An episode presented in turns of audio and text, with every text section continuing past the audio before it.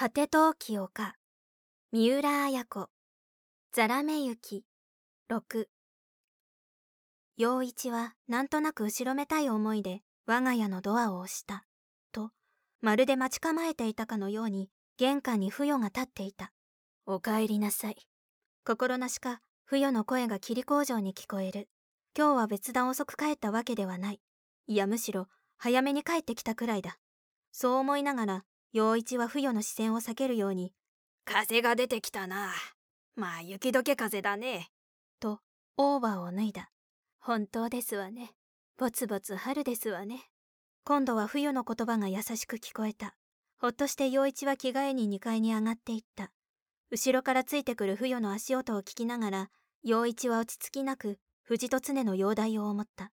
電話を聞いた安子はザクザクとザラメ雪を踏んで帰っていった3月に入ると雪がザラメ状になって歩きにくくなる。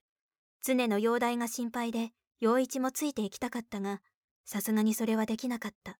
万一の時にはすぐ知らせますわ。かや子の血を分けたおばあちゃんですもの。それは構わないわね。念を押すように安子は言っていた。うっかり常のことを知らせて陽一の家庭に波風を立ててはならぬと安子は思ったようだった。構わんさ。答えながら陽一は常が死んだら大っぴらに安子の家を訪ねていけるようになるとふっと思った。今また陽一はそのことを思い出した。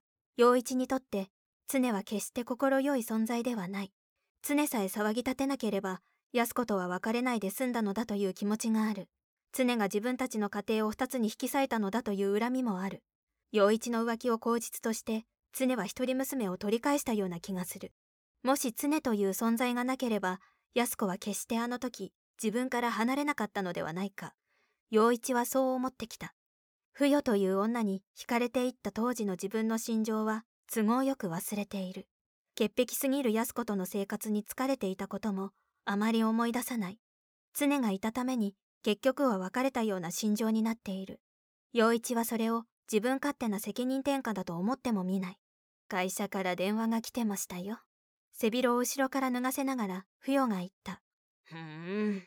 無線はポケットについているが家にだけは一応電話で問い合わせることになっている。家にいる時は着替えたり風呂に入ったりしていて無線は使わないからだ。早めに帰ってきても会社からまっすぐに帰ったのではないと不与は察している。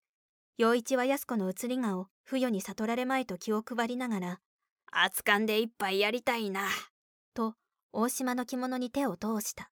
安子は自分に会う時香水は使わない。だが化粧はしている。普段あまり化粧をしない不与にはその移りがが敏感にわかるのではないかと安子に会うたび陽一は心を使う。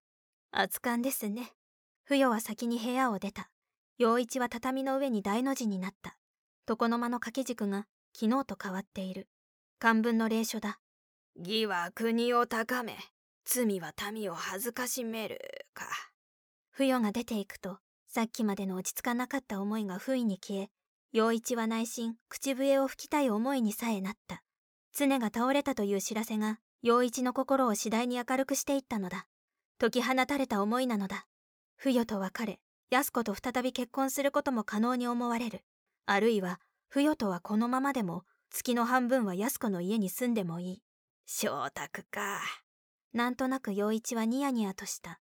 陽一にとって掛け軸の言葉は何の通用も感じないものだった。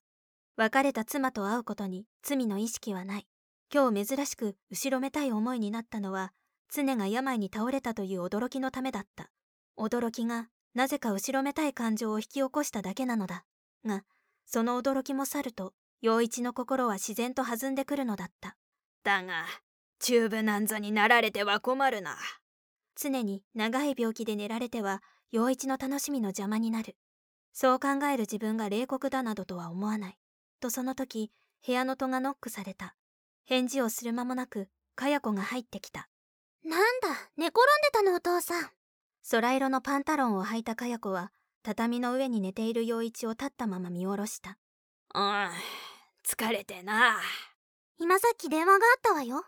誰から？それがね大変なの。倒れたのよ。誰が倒れたと思う？倒れた？陽一はわざと視線を宙に泳がせ。さあ誰かな？電話をくれたのはひとしさんよ。おばさん言ってなかった？ひとしから電話が来たってか。そうよ。藤戸のおばあちゃんが倒れたって。藤戸のおばあちゃん？陽一は大行に飛び起きた。起きながら陽一は思った。そうか不与は知っていたのか？先ほどの不与の顔を陽一は思ったのである。小説「果て陶器丘」集英社文庫。朗読。七瀬真由。